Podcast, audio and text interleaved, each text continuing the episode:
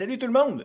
Édition numéro 2 de la saison 23-24 du podcast Bulletin sportif, édition hockey. Ça fait un long titre, mais euh, bon, vous savez dans quel rendez-vous vous êtes. C'est le hockey. La semaine passée, on a commencé avec Tristan Mack et Denzel Carigueya en mettant la table sur la saison de hockey collégial masculin D1. Bien, cette semaine, en plus d'avoir Tristan et Denzel pour parler du premier match de la saison qui a eu lieu et des euh, rendez-vous qui sont à cette semaine, on, est, on a aussi avec nous Léa McIntyre euh, qui va euh, passer la saison avec nous pour nous parler du volet féminin. Donc, Léa déjà aura des choses à nous raconter parce que la saison a commencé au niveau féminin collégial D1. D'ailleurs, déjà des grosses performances. Sandrine Chouinard qui a marqué quatre buts contre André Laurando. Donc, on va en parler avec Léa tout à l'heure. Évidemment, comme je vous disais, on revient sur le premier match de la saison, un match de fou entre Tedford et André Laurando.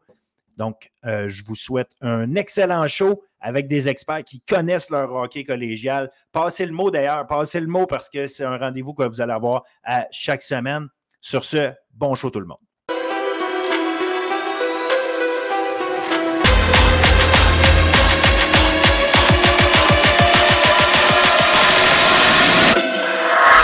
Alors, on est là pour le volet du euh, segment hockey collégial masculin avec nos analystes, nos experts, Denzel Carigueya et Tristan Mac. Messieurs, bonjour. Bonjour Philippe, bonjour Denzel, ça va bien? Très bien, merci. Et toi? Ça va très, très bien. Ben, j'imagine que ça va bien parce que là, en fin de semaine, début euh, officiel du calendrier de la saison au hockey collégial masculin D1. Et euh, évidemment, ben, sachant Tristan euh, de quel bord de quel bord il travaille, évidemment que la victoire du boomerang d'André Laurando 6-5 en prolongation te réjouit, mais je pense qu'il y a aussi un énorme soupir de soulagement qui sort de ça parce que on n'était pas supposé aller en prolongation. Et euh, parti comme c'est là, en fait, on était peut-être même supposé la perdre, le rendu là. Euh, franchement, un match, on va le dire, une fin de match complètement folle euh, qui s'est passé au cégep de Tedford. Tristan, écoute, je, t'interpelle déjà là, pour nous parler de, de comment tu as vu ça. Écoute, c'était un match de fou, Philippe. Vraiment, beaucoup d'émotions, beaucoup de jeux physiques. Euh, je parlais avec quelques joueurs du Boomerang aujourd'hui euh, au complexe récréatif à Gadebois euh, entre les séances d'entraînement. Et puis, tous les joueurs me disaient que vraiment c'était un environnement hostile du côté de l'aréna Black Lake. sans surprise, il ne manquait que les joueurs de football dans l'amphithéâtre pour déranger encore plus. Mais sinon, à part de ça, beaucoup d'émotions et on a vu tout, les, tout le talent euh, de Mathis Dufour, euh, euh, de Nathaniel Aubert. Et lorsque je regarde le sommaire de ce match-là, Philippe, il n'y a pas moins que quatre buts qui ont été marqués sur des avantages numériques et deux buts qui ont été marqués sur des désavantages numériques. C'est quand même assez, assez spécial. Donc, au total, sur les 13 buts qui ont été marqués, 6 buts qui ont été marqués en unité spéciale, on voit quand même, on voit quand même ça assez rarement dans des matchs avec autant de buts et euh, autant de buts en unité spéciale également, surtout dans notre ligue, euh, dans la ligue collégiale, comme on la connaît euh, depuis quelques années, une ligue très paritaire avec des matchs très serrés. Là, en fin de semaine, ça s'est gâté pas mal, mais je pense que cela a réjoui bien des partisans des deux côtés. Pas de doute. Euh, et, Denzel, en tant qu'observateur un peu plus euh, reculé en termes d'émotion par rapport à ce match-là, euh, ça, reste que c'était facile d'entrer dans le match. Écoute, on a un match qui est à, faut le dire, il faut, le, résumer quand même, un match qui est à 3-3 après deux périodes quand même. On a, on a un bon match, mais là, André Laurando qui prend les devants par deux buts, et, il, reste, il reste à quoi? Même pas deux minutes à jouer. Puis, euh, puis c'est, euh, finalement euh, des punitions un peu stupides, disons-le, hein, des, des, des, indisciplines. on va l'appeler indiscipline. Là, je ne veux pas être dans la tête des joueurs qui ont pris ces punitions-là. En même temps, amener une certaine nuance. lorsque j'ai regardé avec, un, avec un pas de recul là, la mise en échec par derrière qui a été appelée sur Daniel Minacerni, honnêtement, j'ai trouvé l'appel sévère. J'aurais peut-être donné un deux minutes pour donner de la bande, ceci dit, mais j'ai revu la clip à quelques reprises aujourd'hui et je ne pensais pas que c'était pour être une mise en échec par derrière. Parce que lorsqu'on regarde la situation, et je ne veux pas être trop technique, le joueur se protège déjà. Il est à une certaine distance de la bande. Et euh, Mila Cerny ne le frappe pas directement dans le dos comme une vraie mise en échec par derrière. Il le pousse vers la bande, mais il n'y a aucune notion de mise en échec par derrière, du moins selon mon interprétation et selon l'angle de la caméra où est-ce que c'était placé. Et, si c'était un joueur de Tedford qui aurait commis ce geste-là, j'aurais dit la même chose. Euh, c'est le fond de ma pensée là, par rapport à, la situation. Je ne me qualifie pas comme un, officiel, ceci dit, là, mais j'ai revu la, la, séquence et je trouvais que c'était un peu tiré par les cheveux. Mais bon, parce que, parce que ça a donné un 5 minutes, puis c'est ça qui est important dans l'histoire. C'est qu'au lieu de donner un 2 minutes, ça a donné un 5. Euh, puis ça a fait en sorte que la, la, prolongation s'est amorcée avec un encore. Euh, encore le, boomerang qui est en désavantage numérique. Exactement. Denzel, je te laisse aller là-dessus justement pour que tu nous racontes comment toi tu as vu ça. Exactement. Je pense que, comme Tristan l'a mentionné, c'est un match d'unité spéciale. Tous les buts des filons ont été inscrits sur les unités spéciales. Puis, il faut donner quand même du crédit au, filon. Je pense qu'on est venu avec la bonne mentalité sur une unité spéciale. Les meilleurs joueurs ont quand même fait la différence. Puis, on a des joueurs qui sont habitués à être dans ce genre de situation. On a cinq joueurs qui, l'année passée, ont fait la pluie et le beau temps en avantage numérique. Puis, de les revoir avec autant de facilité, être en mesure d'enchaîner sur des séquences où est-ce qu'on prend d'assaut le territoire d'André Laurando, la rondelle reste dans le territoire, puis on est capable, à la fin, d'y aller d'un but. Je pense qu'il faut donner beaucoup de crédit à Tedford, mais c'est à la fin où est-ce que ça compte le plus, où est-ce qu'André Laurando a vraiment pris ses responsabilités. Oui, on a fait, face à beaucoup d'indiscipline, mais on peut être très, très content du côté d'Alexandre Dandonneau, de la manière dont ça se termine. Émeric Paradis qui réussit à, subtiliser le disque dans le haut du territoire, il parvient avec une, bonne pointe de vitesse aussi de battre son défenseur. C'est certainement un tir que Wyatt Harvey, le gardien de, de Tedford, aurait voulu revoir parce que ça semblait pas aussi dangereux, mais il faut donner du crédit au boomerang, comme tu l'as mentionné aussi. Ils ont tiré de l'arrière pendant très, très longtemps. Ils ont réussi à avoir cette avance, oui, en, tard en troisième, où est-ce qu'on pensait que c'était joué, mais comme on le sait à Tedford, on ne sait jamais qu'est-ce qui peut arriver. La foule était dedans. Donc, euh, on peut être très, très content de la manière dont ça se termine du côté du boomerang, mais il y a certainement des, des points qui devront être abordés parce que si on joue de cette manière-là à chaque soir, je ne pense pas qu'on va s'en sortir. Et euh, en même temps, moi, je trouve que c'est une belle preuve de résilience aussi euh, de la part du boomerang dans ce match-là, en sens où est-ce que, bon, le boomerang, pour certaines raisons, a décidé d'amorcer la saison plus tôt que toutes les autres équipes dans la ligue. Il faut spécifier que les 12 autres équipes, les 11 autres équipes du circuit jouaient des matchs hors concours pendant la fin de semaine. Donc, c'est quand même un contexte assez particulier. Là. Euh, et quand on regarde la situation, le boomerang tirait de l'arrière, est revenu dans le match, euh, a fait face à un, avantage numérique euh, qui était assez puissant, majeur en plus de ça. Et lorsqu'on regarde la situation, c'est de la résilience au, bout de la ligne. Ça va dans le mental et la beauté de la chose, c'est de l'apprentissage qui a été fait depuis la saison passée vers cette saison, qui est très jeune, ceci dit. Et ça se conclut avec un but d'un joueur qui était dans l'équipe de Division 2, qui a obtenu une promotion dans l'équipe de Division 1. J'imagine qu'il y a de quoi qui se passe de bien au niveau du développement des étudiants athlètes d'Alexandre Ardenneau, au niveau de la résilience et du processus d'apprentissage, bien que la saison soit très jeune. Bien, clairement, on, on parle de résilience, c'est une chose, c'est c'est effectivement cette capacité à décider de rester dans le match, même si on a l'impression que tout est en train de nous glisser entre les doigts.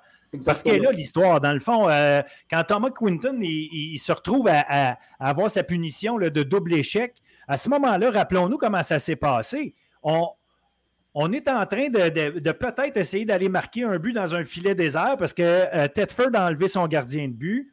Donc, la, rondelle va dans le fond. On n'a pas besoin d'aller d'aller jouer de manière à, écoper d'une punition. là. Évidemment, on veut aller marquer ce but-là pour, pour finir et clore le match. Mais la réalité, c'est que tu n'as pas besoin de jouer du bâton là. Tu as juste à prendre position. Oui, si l'autre est là, il est là, mais ne va pas écoper d'une punition à ce moment-là. Et c'est oui, on parle du, coup de euh, Milo Cerny. Il y a probablement, euh, puis moi, je ne l'ai pas revu, je n'ai pas analysé la chose. J'ai vu sur le coup, là, mais je n'en pas, ai pas fait une, révision par la suite. Il y a peut-être un, élément de sévérité là-dedans, je comprends. Mais, au-delà de ça, au-delà de ça, il y a quand même une première punition qui est prise. Et même si Milo Cerny se retrouve avec un 2 minutes au lieu d'un 5, euh, on se retrouve quand même dans cette situation-là de désavantage numérique successif. C'est pour ça que je veux dire par là qu'il y, a, un élément dans tout ça où euh, on, a un peu euh, perdu notre concentration, on a arrêté de jouer comme on aurait dû jouer, puis on aurait pu perdre le match à cause de ça. Ce n'est pas une question d'arbitrage autant que ça. Exactement, exactement. Et c'est là où est-ce que je voulais en venir, justement. Oui, l'appel pouvait être sévère, mais c'est la discipline qu'il faudra revoir. Et je, dis la discipline du côté d'André Lorando. Même chose du côté de Tedford. Il y a eu beaucoup de punitions. Il y a eu beaucoup de punitions. ont écopé de beaucoup de pénalités. Donc, c'est sûr que, bon, c'est un début de saison. Beaucoup de joueurs qui écopent de pénalités. Euh, les arbitres essayent là, de mettre, de mettre euh, leurs pieds euh, au sol, comme on dit, là, de, de s'assurer que tous les règlements soient bien appliqués. Reste à voir comment ça va se dérouler. Euh, le reste euh, de la chose. Et lorsque je parle de mise en échec par derrière, euh, Philippe, si tu me permets de revenir un peu plus tôt là, à ce que je disais, parfois ça dépend de bien des facteurs du côté des officiels. Ça peut dépendre de la distance par rapport à la bande, ça peut dépendre de comment le joueur a été poussé, de comment que le geste a été exécuté, etc., etc. Et je voulais préciser que c'était une opinion et non une critique. C'était juste une pensée, oh, oui, oui, une lecture des choses d'un observateur qui regardait la clip pour essayer de, de, de, de, voir s'il y, avait possibilité de nuance par rapport à ça. Donc, on verra. Mais Daniel Milocerni, là, qui a une suspension de deux matchs à la suite de ce geste-là. Et ça, c'est important je veux qu'on aille euh, justement regarder euh, les prochaines étapes. Les matchs les plus importants. Bon, on a, plusieurs matchs, évidemment. Ça va commencer en fin de semaine euh, prochaine. Là, si on veut le. À partir de vendredi. À partir de vendredi. Et vendredi, ben, le boomerang, justement, va avoir besoin d'avoir travaillé sur sa discipline parce qu'on est à Saint-Laurent. Denzel Comment entrevois-tu ça tout de suite, là, cette, euh, cette euh, bataille? Comment est-ce qu'on t'avait appelé ça, la bataille, de la 15, là, de, la 15, là, telle que euh, surnommée par Robert Charlin. Donc, la bataille de la 15 déjà en début, en début de saison comme ça. est-ce que, est-ce que justement le boomerang qui a joué un match va être avantagé de ça? Déjà, on, on, est déjà dans l'action. Comment, comment tu vois ça, Denzel?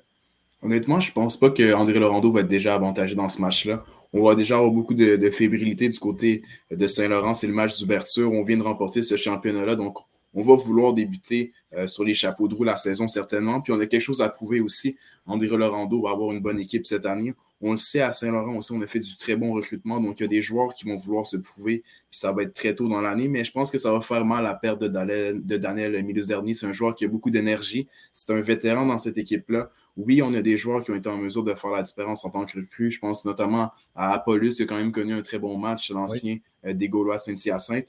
Mais à l'Arena Ronald Caron, certainement, on a abordé le point de la discipline. Il va falloir l'être parce qu'on sait comment on peut être dangereux du côté de Saint-Laurent. On a des joueurs qui sont très talentueux, qui sont très habiles. Donc, si on joue encore euh, de mollesse, on laisse euh, la porte ouverte à une équipe aussi bien rodée qu'on a à Saint-Laurent, je pense que ça pourrait leur faire très mal. Mais André Laurando, un coup à jouer dans ce match-là. Ça va être un match qui, selon moi, va être très, très physique, très, très offensif. Mais les deux gardiens vont avoir un rôle à jouer. Puis, on a deux gardiens recrutés de chaque côté. Donc, ça serait intéressant à suivre. Un autre duel qui devrait être euh, très, très chaud au niveau du hockey collégial. Et honnêtement, je pense que les Patriotes se devront aussi euh, d'être disciplinés parce que le Boomerang a un excellent avantage numérique. Euh, qui est mené par différentes stratégies, euh, menées par différents joueurs. Et quand même que Daniel Milocerni soit suspendu, oui, c'est un joueur important euh, du côté du boomerang. C'est un joueur, comme je l'ai mentionné, qui a tous les outils dans son coffre. Le boomerang a de la profondeur et est en mesure euh, de remplacer un joueur euh, dans n'importe quelle situation. Alors, je pense que ça va être quand même très intéressant et je ne dis pas ça pour diminuer le rôle de Daniel Milocerni au sein de sa formation. Ceci dit, du côté d'André Larando, les joueurs savent c'est quoi jouer en équipe. Les joueurs savent c'est quoi l'importance de leur rôle individuel pour le succès collectif. Alors, ça va être ça qui va être le plus important. Et en même temps, euh, ce qui sera un bon point pour le boomerang, en fait, c'est d'essayer de, se donner une identité contre les Patriotes. Deux matchs hors concours gagnés contre Saint-Laurent, oui, c'est des matchs hors concours, ce sont deux victoires, mais là, il faudra le prouver en saison régulière. Et euh, je pense que ça va être très intéressant. Ça va être un match rempli d'émotions. Ça, c'est clair. Ça, c'est clair que ça va être rempli d'émotions, surtout dans un amphithéâtre comme euh, l'Arena Ronald. On a des choses à établir en début de saison. Autre match qui euh, m'intéresse, qui intéresse certainement Denzel, les Nordiques de Lionel Groux à, au cégep de l'Outaouais face aux Griffons. On en a parlé la semaine dernière quand on a mis la table pour la saison. Les Nordiques, ça va être une belle équipe à suivre contre euh, Outaouais. Intéressant de voir si en partant, l'Outaouais est capable de aussi lancer un certain message à la Ligue, justement, euh, par rapport à, ses capacités là, à, se positionner justement comme une équipe pas, qui, est loin d'être battue d'avance. un autre très, très duel intéressant, je pense qu'en Outaouais, on a une équipe qui est jeune face à une équipe de Lionel Gou qui est un peu plus expérimentée. Puis la saison passée, on avait eu des matchs très, très intéressants au complexe Branche-Aubrière. Je me souviens notamment de ce match de, de 8 à 7 entre les deux formations. On a des acteurs qui vont être de retour. Je pense notamment à Jérémy Thériault qui a toujours eu des bons matchs à Gatineau. Gabriel Théoret aussi du côté de Lionel Gros. Puis un certain aussi Mathis Portin qui euh, avait vraiment rendu la tâche difficile aux Griffons l'année passée, mais cette fois-ci se retrouve dans l'uniforme de l'Outaouais. Donc, cette fois-ci, du côté des Griffons, oui, on a une, équipe qui est un peu plus jeune, mais je pense qu'on a un point à prouver face à une équipe euh, de Lionel Gros qui va certainement être dans une des équipes les plus difficiles à affronter, puis les affronter en partant, je pense que ça va déjà donner, euh, donner le ton à la saison des Griffons. Déjà qu'on va les affronter la fin de semaine d'après, donc on se doit aussi euh, de bien commencer parce qu'on a une équipe qui est jeune, on va avoir des vétérans qui sont de retour, mais euh, du côté de Lionel Grou, je suis sûr qu'on va vouloir venir chercher ce match à Gasto. Puis on l'avait fait aussi durant la, la saison d'ouverture de l'Outaouais. On avait remporté le match d'ouverture, puis on avait par la suite enchaîné sur des beaux résultats. Donc, un match très, très important en partant pour les deux formations. Pour toi, Tristan, Lionel Grou, euh, Outaouais, c'est une chose, mais en même temps, ou en tout cas une demi-heure après, euh, le en fait le troisième match, mais le deuxième de la fin de semaine euh, pour André Laurando, une autre grosse commande quand même avec les rebelles de, du Cégep Sorel-Tracy qui vont être André Laurando. donc, ça aussi, finalement, ça fait que c'est un très, très, en tout cas, c'est un, un, départ demandant pour la troupe d'Alexandre Dandonneau. ça va être intéressant de voir cette si on veut, cette, grosse vague de grosses équipes là, en, pour en début de saison, euh, comment, comment euh, le boomerang va être capable de réagir? Moi, je pense que ça va être très intéressant, surtout contre les rebelles du cégep de Sorel-Tracy. On connaît euh, toute cette rivalité-là entre Sorel et André Laurando depuis de nombreuses années. je prévois un match physique, un match avec beaucoup d'émotions. Je m'attends à ce qu'il y ait de l'indiscipline, dans cette partie-là. Du moins, je ne souhaite pas que ça déborde, mais je pense que ça va probablement déborder. Euh, parce que c'est beaucoup d'émotions. Les, joueurs se connaissent de l'année passée. Euh, les Rebelles n'avaient que gagné un seul match, je pense, sur trois l'année passée contre le Boomerang. Alors, c'est sûr qu'Éric Messier voudra prendre revanche et voudra aussi faire en sorte que son équipe soit prête. Et ce qui est la, force d'Éric Messier, je, tiens à le préciser, euh, parce que je trouve qu'on ne parle pas souvent euh, de, son travail. Éric est toujours en mesure d'avoir des équipes qui, même si elles ne sont pas les plus talentueuses de la Ligue, elles vont toujours être hyper travaillantes. Elles vont toujours être des équipes qui auront un joueur ou deux dans le visage de l'adversaire en tout temps sur la patinoire. Et euh, c'est un entraîneur qui a de l'expérience. Et Alexandre Andeno sait très bien comment son équipe se devra de se comporter dans un affrontement aussi physique et aussi émotif. Alors, j'ai bien hâte de voir ça, d'autant plus que ce sera un match d'ouverture du côté d'André Laurando. Et on sait comment que les étudiants athlètes au Cégep André Laurando, depuis la dernière année et demie, se tiennent très, très, très proches entre eux. Il y a un fort sentiment d'appartenance. Beaucoup d'athlètes de, différentes équipes du Cégep viennent voir les matchs de hockey et euh, de même pour les joueurs de hockey qui vont voir euh, les autres équipes euh, du Cégep. Alors, je pense que ça va être très intéressant ce match-là. J'ai hâte de voir comment les gardiens de but vont, vont jouer. J'ai hâte de voir comment les, les joueurs vont se comporter. Et j'ai surtout hâte de voir quel type d'opposition que le boomerang donnera aux Vizina Fusée, euh, Arsenault Roland et euh, Léo Saint-Michel. Léo Saint-Michel. Ça va être effectivement très intéressant parce que oui, c'est un match d'ouverture locale, mais ça va être le premier match de la saison des Rebelles. Alors que, euh, oui, la, veille, euh, euh, le Boomerang va avoir joué un match physique et émotif. Donc, l'énergie qui va avoir été drainée la veille sera peut-être, il va peut-être avoir un impact. Ce sera, ce sera à voir. L'important, Philippe, là-dedans, c'est que les joueurs d'André Laurando se devront de garder leur sang-froid parce que c'est un début de saison chargé. Trois grosses équipes je ne dis pas que ça va tout dicter l'allure de la saison. Ceci dit, ce ne sont que trois matchs en dedans de deux semaines. Mais une chose est certaine, les joueurs se devront de garder leur sang-froid parce que le match contre Tedford fut très émotif.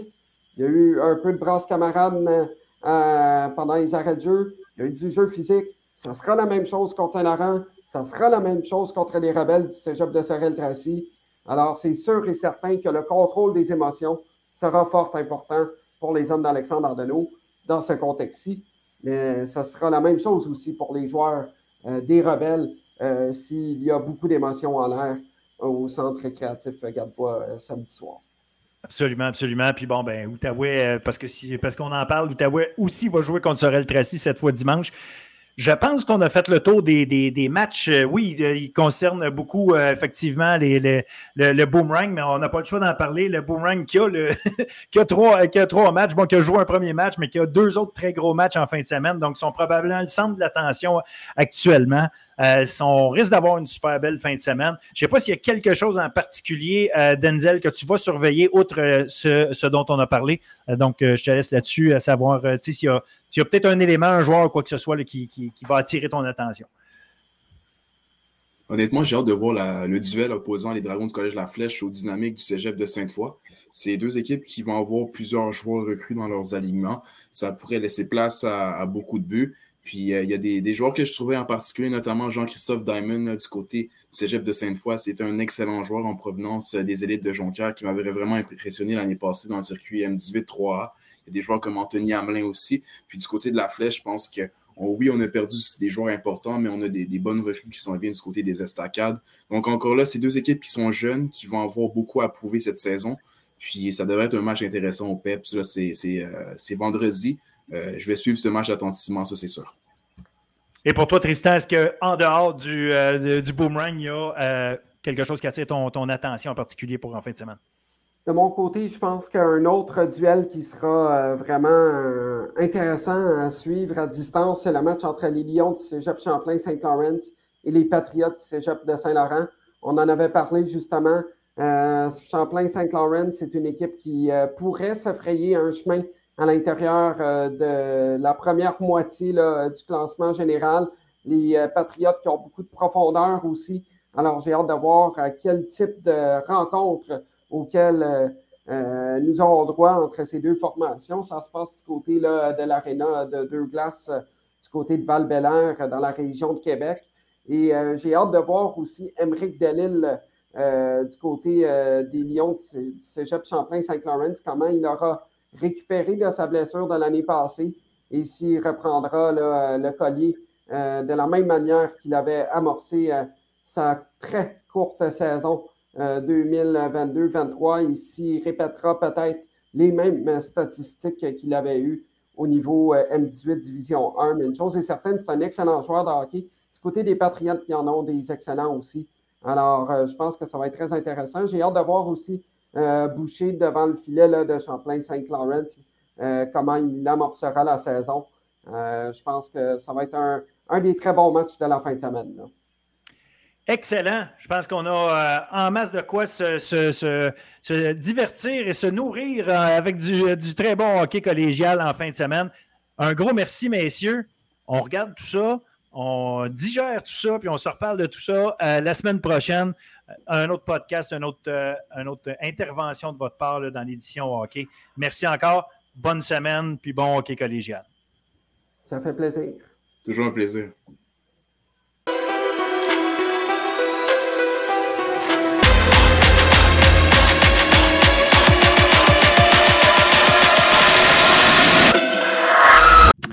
Alors, on est rendu à la, euh, au volet féminin de notre édition hockey. Et comme l'année passée, on a avec nous Léa McIntyre. Léa, ben, en partant, euh, je te salue et je te souhaite un bon retour sur les glaces euh, et surtout au micro de Bulletin Sportif. Très content de te revoir encore cette année.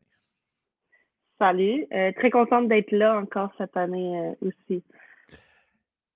On a eu euh, un début de saison déjà au hockey collégial en fin de semaine. On a un début de saison, euh, en tout cas hors concours au niveau universitaire. La saison va commencer le 12 octobre seulement. On aura le temps de mettre la table là-dessus. Mais avant d'embarquer dans notre sport étudiant, dans notre hockey étudiant, je voulais jaser avec toi d'un sujet qui a quand même été très important dans le hockey féminin cet été. La fin de la PHF la fin des contrats, dans le fond, donnés aux joueuses professionnelles, puis on va parler de la force pour les gens qui, qui, sont plus euh, qui sont peut-être moins habitués à cette ligue-là, mais qui ont, entendu le nom de la force, qui ont peut-être suivi un petit peu ce qui s'est passé. Donc, la force avait donné des contrats à des joueuses, dont certaines joueuses qui étaient euh, encore euh, éligibles ou admissibles à une saison universitaire. Mais là, la fin de la PHF a signifié la fin de ces contrats-là, l'annulation de ces contrats-là. Et euh, bon, les équipes maintenant sont en train de se former. Des premières signatures ont été faites, repêchage et tout. Mais euh, je voulais avoir ton opinion là-dessus parce qu'on en avait parlé un peu de ça euh, à la fin de la saison passée, justement, du risque qu'il y avait pour les équipes universitaires de perdre des joueuses. Mais là, on a eu un peu l'inverse du fait que, ben, il y a des joueuses qui reviennent. Puis le, un des exemples probants qu'on a eu la semaine passée, c'est Rosalie Bégincir, qui, elle, avait signé avec la Force et qui a choisi de jouer sa dernière année universitaire étant donné la, fin de son contrat. T'en penses quoi de toute cette saga-là? Je veux, je avoir ton opinion là-dessus, de comment tu vois ça pour le hockey féminin, puis à quel point c'est bon ou. Euh, bref, parle-moi de ça. euh, ben là, pour le hockey féminin, je pense que c'est un. À court terme, ça fait très mal. Il y a beaucoup de joueurs qui perdent euh, des contrats, qui perdent euh, des opportunités parce qu'il y a juste six équipes. Là, il y en avait sept dans la PHF. Là, on passe à six équipes. Donc, à court terme, je pense que ça, ça a fait mal, mais c'est la meilleure chose pour le long terme. Donc, euh, je, suis excitée de voir où que ça s'en va. Euh, puis là, j'avais une certaine crainte. Je, je savais pas trop, là, euh, les joueurs qui avaient décidé de sortir de l'université pour son âge pro, est-ce qu'elle allait avoir l'opportunité de retourner à l'université quand si dans l'éventualité où il n'était pas euh, repêché, on sait que le, repêchage, euh, ben alors qu'on est en ce moment, euh, ça n'a pas lieu. Oui, on enregistre, on enregistre le lundi matin là, pour que les gens sachent. Puis évidemment, ça va être au moment où ça va sortir, vous allez écouter ça, le repêchage va avoir eu lieu, effectivement. Exact. Donc, de voir que des joueuses comme Rosalie, ben, Rosalie peut retourner à l'université malgré qu'elle avait signé un contrat, je trouve ça le fun. Euh, parce que j'étais j'étais pas certaine comment ça allait procéder. Tu sais, en NCA, si tu déclares que tu t'en vas pro, c'est terminé. Mm-hmm. Donc là, de, de voir que U-Sport accepte qu'elle revienne euh, jouer, euh, je trouve que, que c'est le fun pour elle, c'est le fun pour les autres joueurs qui sont dans ces situations-là. puis ça va donner un, un, bon coup de main aux Stingers cette année de, de la revoir parmi eux. Là. Ça, c'est sûr et certain pour les Stingers. Puis on peut penser à Audriane Veillette, comme on dit, comme j'ai dit il y a quelques secondes. Euh, on ne sait pas s'il va avoir été repêché quelque part, Audriane, mais c'est quelqu'un qui peut être justement euh, euh, sur la, clôture, si on veut le dire comme ça. C'est une fille qui a énormément de talent et tout, qui aura éventuellement probablement sa place dans une ligue professionnelle. Mais au moment où on se parle avec la qualité de joueuse internationale puis de très haut niveau, parce que c'est ça la différence, c'est que la PHF, les, Marie-Philippe Poulain n'étaient pas dans la PHF, ne voulaient pas aller jouer dans cette ligue-là. Ce n'est pas ce qu'elles souhaitaient comme euh, fondation pour leur ligue. Donc, ces joueuses-là n'étaient pas là. Maintenant, c'est ces joueuses-là -là, qu'on va voir. Donc, pour le spectacle du hockey professionnel féminin, on va monter d'une coche, dans le sens que les joueuses qui vont être là, c'est le plus haut niveau, euh, du moins qu'on souhaite, c'est les joueuses du plus haut niveau. Puis, bon, j'ai juste à nommer Marie-Philippe Poulain pour que le monde comprenne bien ce qu'on veut dire par là.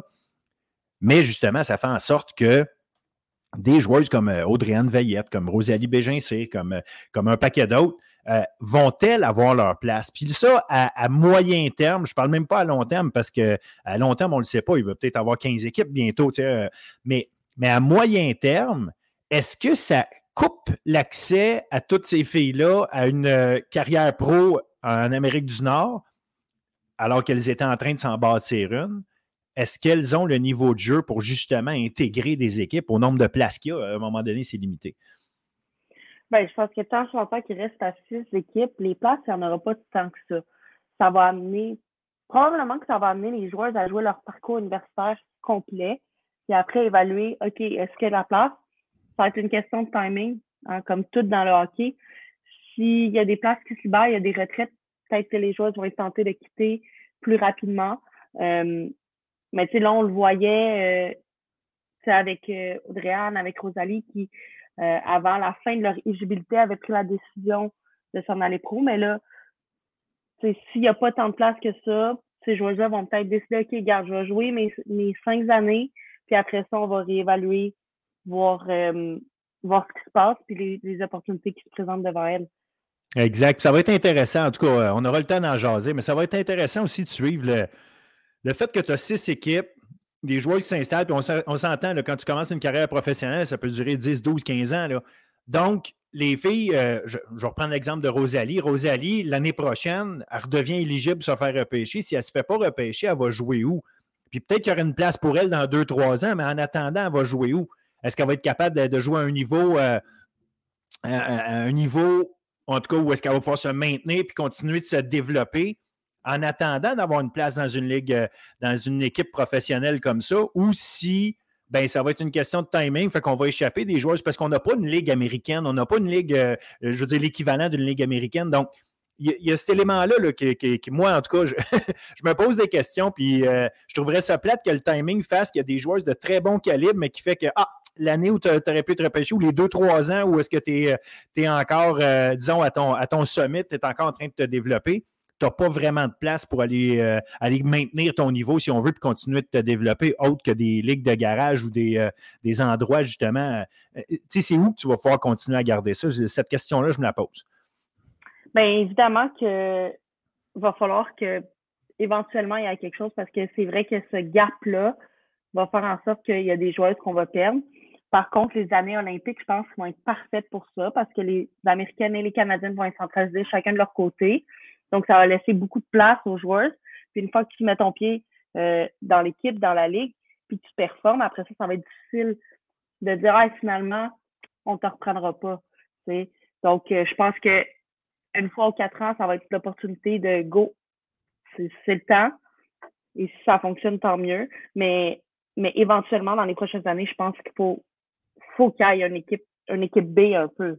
C'est une place où ces joueurs-là sortent de l'université, peuvent aller jouer un petit tremplin, deux ans, trois ans, et après ça, pouvoir rentrer dans, dans, un, dans la ligue professionnelle.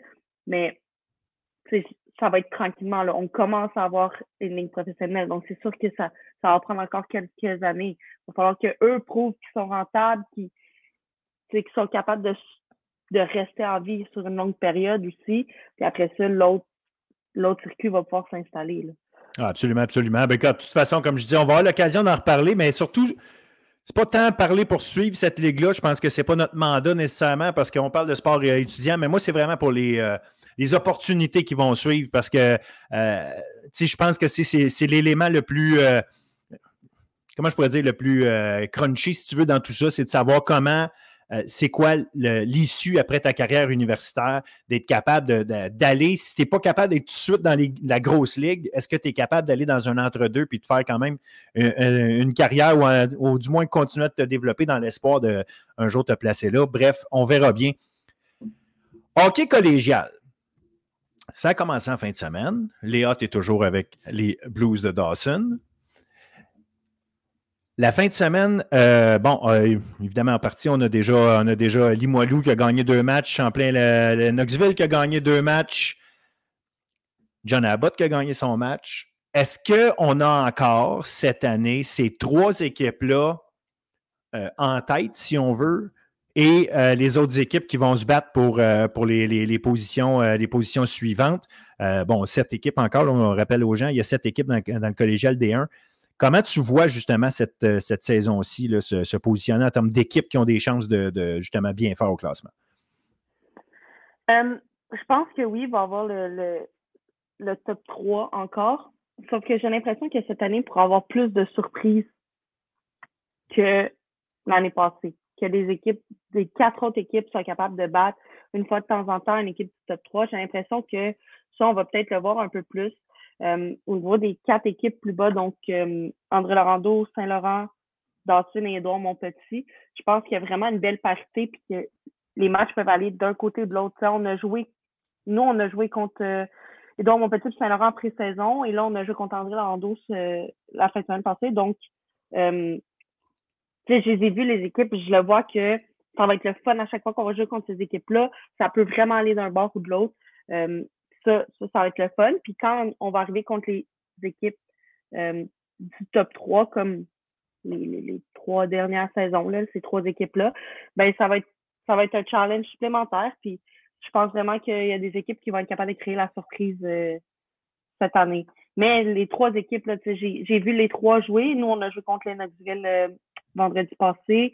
j'ai vu John Abbott jouer, j'ai vu Limoilou jouer. Ça va être des bonnes équipes ça va être des très bonnes équipes. Puis c'est intéressant, on, a parlé beaucoup d'Émilie Lucier et Gabriel Santerre. C'était les deux têtes d'affiche, si on veut, de la Ligue en termes d'attaquantes, de, de, de, productrices de points. Là, elles ne sont plus là, les deux. Euh, elles sont rendues au niveau universitaire. Qui sont les joueuses qu'on va vouloir euh, vraiment surveiller? Je le sais qu'il y a les deux euh, Françaises à John Abbott, là, Manon Lescodan et euh, Jade Barbirati qui sont encore là. Donc, assurément, en tout cas, de, mon, œil d'observateur, j'imagine qu'elles font partie de ce, top-là. Mais est-ce qu'il y a des joueuses, justement, qu'on s'attend, qu'on sait qui vont être à surveiller dans les équipes, dans les différentes équipes? ben, rapidement comme ça, les deux recrues dans le circuit qui étaient avec l'équipe nationale du moins de 18 ans, euh, une à John Abbott, Siana d'Alessandro. Déjà, le premier match euh, sur une victoire de 3-0, le deux buts. Euh, ça, ça va, être, ça va être intéressant à suivre. D'après moi, là, elle va, elle va prendre le relais d'Émilie. Je pense qu'elle va porter le numéro 14 aussi, donc comme Émilie. donc, donc elle, elle va, être, elle va vraiment être impressionnante à suivre. C'est une joueuse que, que j'ai vu évoluer depuis plusieurs années, puis à chaque fois qu'elle met le pied sur la glace, on sent la différence tout de suite. Euh, elle va être capable de, certaine, malgré que c'est une recrue, qu'elle va être capable de prendre le lead de cette équipe-là et les amener euh, au prochain niveau. Euh, sinon, la deuxième, c'est Rosalie Breton à Limoilou, une défenseur. moi, je l'ai vu évoluer la saison passée dans le Midget 3. Et là, elle était vraiment dominante. Là. Elle a fait l'équipe nationale cet été. Et là, elle, évolue avec Limoilou. Je l'ai vu une, une partie, puis j'étais impressionnée. Moi, cette défenseur-là, c'est vraiment un coup de cœur. Elle est vraiment, euh, vraiment dominante déjà euh, à sa première année. Donc, de la suivre et de l'avoir évolué pour trois ans avec les stars, si elle fait trois ans, je prends en considération ça, euh, ça, va être une joueuse qui va être vraiment le fun à suivre. J'ai vu aussi en fin de semaine Sandrine Chouinard qui s'en est donné à cœur joie contre euh, André Laurando. Une autre recrue des Titans, quatre buts, deux passes. C'est, ça aussi, c'est impressionnant pour une entrée en scène. Le premier match, euh, pas fait de points, là, mais son deuxième match, euh, quatre buts déjà. Donc, il y a des recrues déjà à Limoilou, franchement, qui prennent leur place. Donc, il n'y a, pas, a pas de gêne là-bas. On, profite, on profite de nos, de nos opportunités elle aussi, j'imagine, fait partie des, euh, joueuses qui, bon, déjà font écarquiller les yeux, mais à, quel point, justement, ça, elle, va être une joueuse à surveiller, elle aussi. C'est certain. Les Titans ont, un vraiment bon nombre de recrues cette année, mais si je ne me trompe pas, ils jouaient tous ensemble à Québec l'année passée au M18.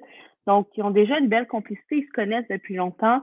donc, ça va être ça va être dynamique comme équipe. puis à, Limoilou, il ne faut pas oublier aussi Héloïse Caron, là, qui est vraiment très dominante. Donc, les Titans vont avoir une très, très belle équipe cette année, une équipe jeune, une équipe dynamique. ils vont être vraiment dangereuses. Puis Sandrine Chouinard, quatre buts déjà euh, dans une partie. Ça annonce bien ces couleurs-là. Au niveau des gardiennes, Jade la chance Blouin de retour avec Lennoxville. Euh, bon, elle, on, l'a vu aller l'année passée, une solide, euh, solide joueuse. Mais il y en a une que j'avais bien aimée, puis apporte les couleurs de Dawson, Jeanne Lortie. Parle-moi justement de Dawson, votre équipe là-bas, puis le rôle que justement Jeanne va avoir encore cette année. Jeanne, euh, Jeanne, ça a été la gardienne de l'année dans le circuit euh, collégial pour les deux dernières saisons. Euh, je pense qu'elle elle approche la saison cette année en, confiance. Elle a déjà signé son contrat pour aller en NCA. Donc, cette pression-là est, sortie de ses épaules. Je pense qu'elle va juste pouvoir se concentrer à jouer et avoir du plaisir cette année. puis c'est sûr avoir un gros rôle euh, dans notre équipe. C'est un leader vraiment important pour nous. Euh, sinon, à Dawson, cette année, on va un trio de gardiens de but vraiment intéressant. Euh, avec Jeanne, évidemment, Noémie qui revient. Et on a une nouvelle, une recrue, elle s'appelle Camille. ça, va être, ça va être un très beau trio qui va être vraiment important pour nous. sinon, pour notre équipe, on a une jeune défensive avec euh, beaucoup de recrues. Donc, je pense que ça va déjà bien pour eux. Euh, il va juste falloir qu'ils continuent à, progresser, mais je pense que notre défensive devrait être quand même, quand même solide d'ici euh, une courte, période de temps. Euh, puis en avant aussi, on a quand même plusieurs, recrues. Je pense qu'en général, on avoir une équipe qui est dynamique, une équipe rapide il va falloir réussir à, gagner des matchs, euh, surtout contre André Laurando, que l'année passée, ils ont fait très mal. Là. On n'a pas réussi à gagner un match contre eux l'année passée. Là, ça a mal commencé. On a déjà joué contre eux, une autre défaite. Donc, il va falloir trouver le moyen de, de surmonter ça et d'aller chercher ces points-là. Oui, ça va être intéressant, justement, les trois équipes euh, de, de Montréal, Dawson, Saint-Laurent, André Laurando, justement, euh, tu en parlais, la, la, bataille, puis savoir qui, qui va sortir la tête de l'eau là-dedans. Donc, une équipe jeune à, une équipe jeune à Dawson, il y, a, évidemment la, la, réalité du, euh, hockey collégial. Veut pas, c'est des cycles. Il y a des, euh, c'est, des cycles de trois ans, ça va assez vite. Comment vous fonctionnez justement quand vous avez trois gardiennes? Est-ce que, parce que là, il y a tout le temps une, séparation des, matchs là, euh, en général, mais à trois, est-ce que vous séparez les matchs à trois systématiquement? Chaque gardienne joue un match sur trois. Comment ça fonctionne? pour nous, il va il va y avoir une rotation à trois. Là. On n'aura pas un gardien de but qui ne goalera pas de l'année. Il va y avoir une rotation à trois. Comment va se faire la rotation? C'est vraiment pas. Moi qui gère ça, j'ai aucune idée. C'est entre l'entraîneur-chef et l'entraîneur de gardien de but. Fait que j'ai aucune idée comment ça va se dérouler. Euh, mais peu importe la gardienne de but qui est dans les buts, je suis confiante. On a vraiment un, beau trio. Vous allez le voir durant la saison. On a vraiment un beau trio de gardiens de but. Euh, c'est trois gardiens de but qui peuvent voler des matchs euh, à elles seules. Donc, euh, la gestion, c'est sûr, ça va être difficile de savoir qui va être habillé, qui va être sur le banc, qui va être dans les estrades.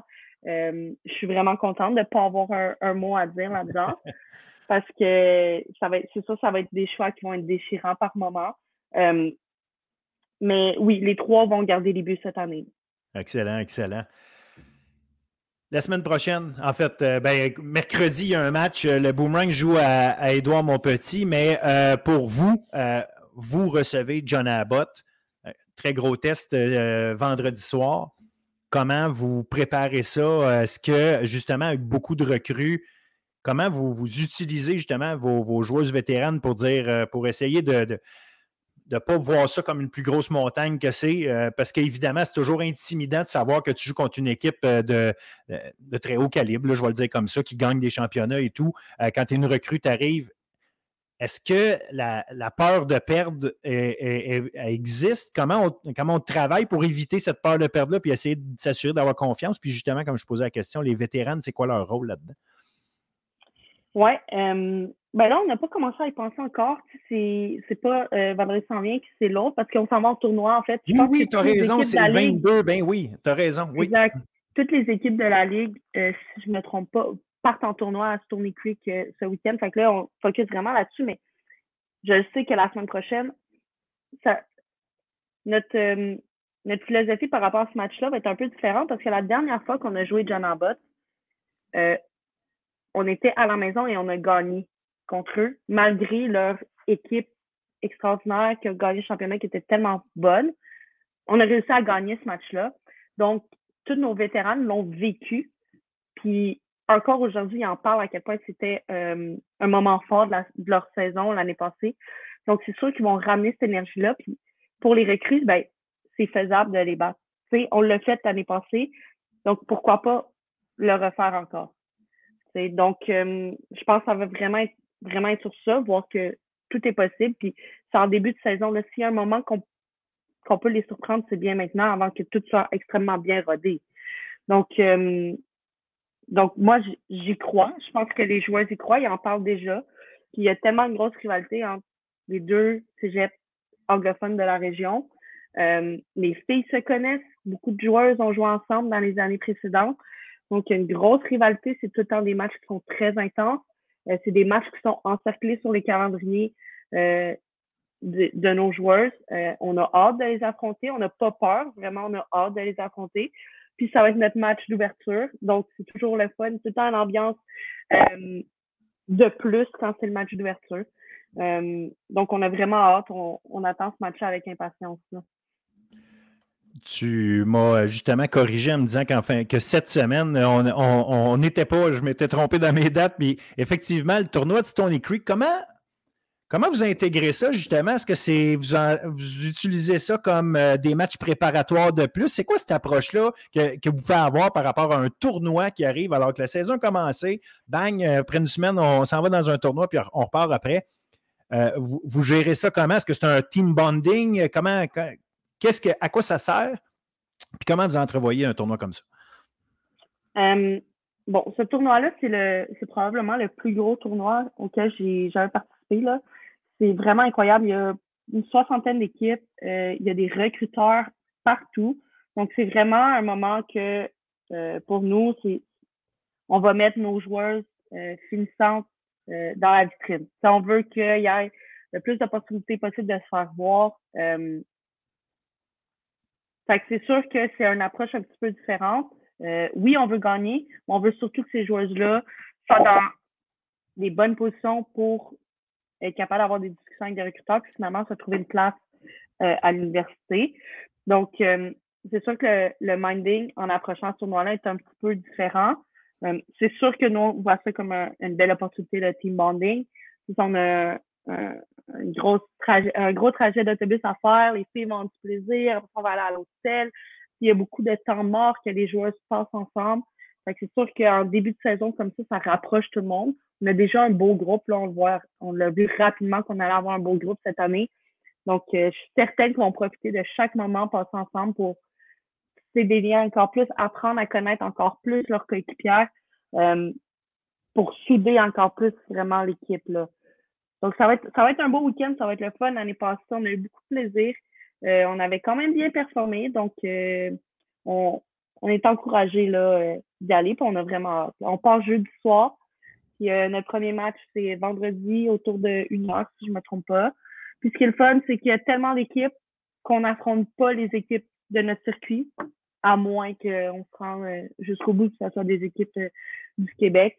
Donc, ça me permet d'avoir d'autres personnes, de tester des, nouvelles choses. ça, va être, ça va être vraiment une belle fin de semaine. Ah, ben excellent, excellent. Écoute, ben, un, je vous souhaite tout le succès du monde, puis surtout d'en profiter au maximum. Merci Léa pour, euh, pour ce, tour d'horizon déjà pour, euh, pour placer les choses pour, euh, pour la saison qui s'en vient. On se reparle la semaine prochaine. Et euh, évidemment, ben, écoute, euh, comme à chaque semaine, on fera le tour de tout ça. On regardera les meilleures performances. On va regarder euh, les mouvements en classement, les équipes qui se démarquent, puis évidemment prendre des nouvelles des, des, Blues à travers, à travers ton, ton regard, mais surtout en même temps prendre des, des trucs ici et là sur comment vous approchez les, les diverses situations. C'est toujours super intéressant d'avoir l'œil d'une coach dans, dans un, contexte parce que euh, s'il y a une place qu'on ne peut pas aller, c'est bien dans le vestiaire. Et euh, c'est souvent là qui sont les, petits détails qui sont intéressants à aller chercher pour comprendre comment les choses se passent. Donc, euh, ben, Léa, tu vas être avec nous toute l'année. Fait que j'en suis super content. Merci beaucoup. Merci à toi. Fait à la prochaine. Donc, mesdames et messieurs, suivez le hockey universitaire et collégial féminin. Puis si jamais vous ratez une semaine des matchs, ben Léa sera là pour nous, nous analyser tout ça. Merci encore. Fait que, à la semaine prochaine. Salut Léa. Bye, à la semaine prochaine.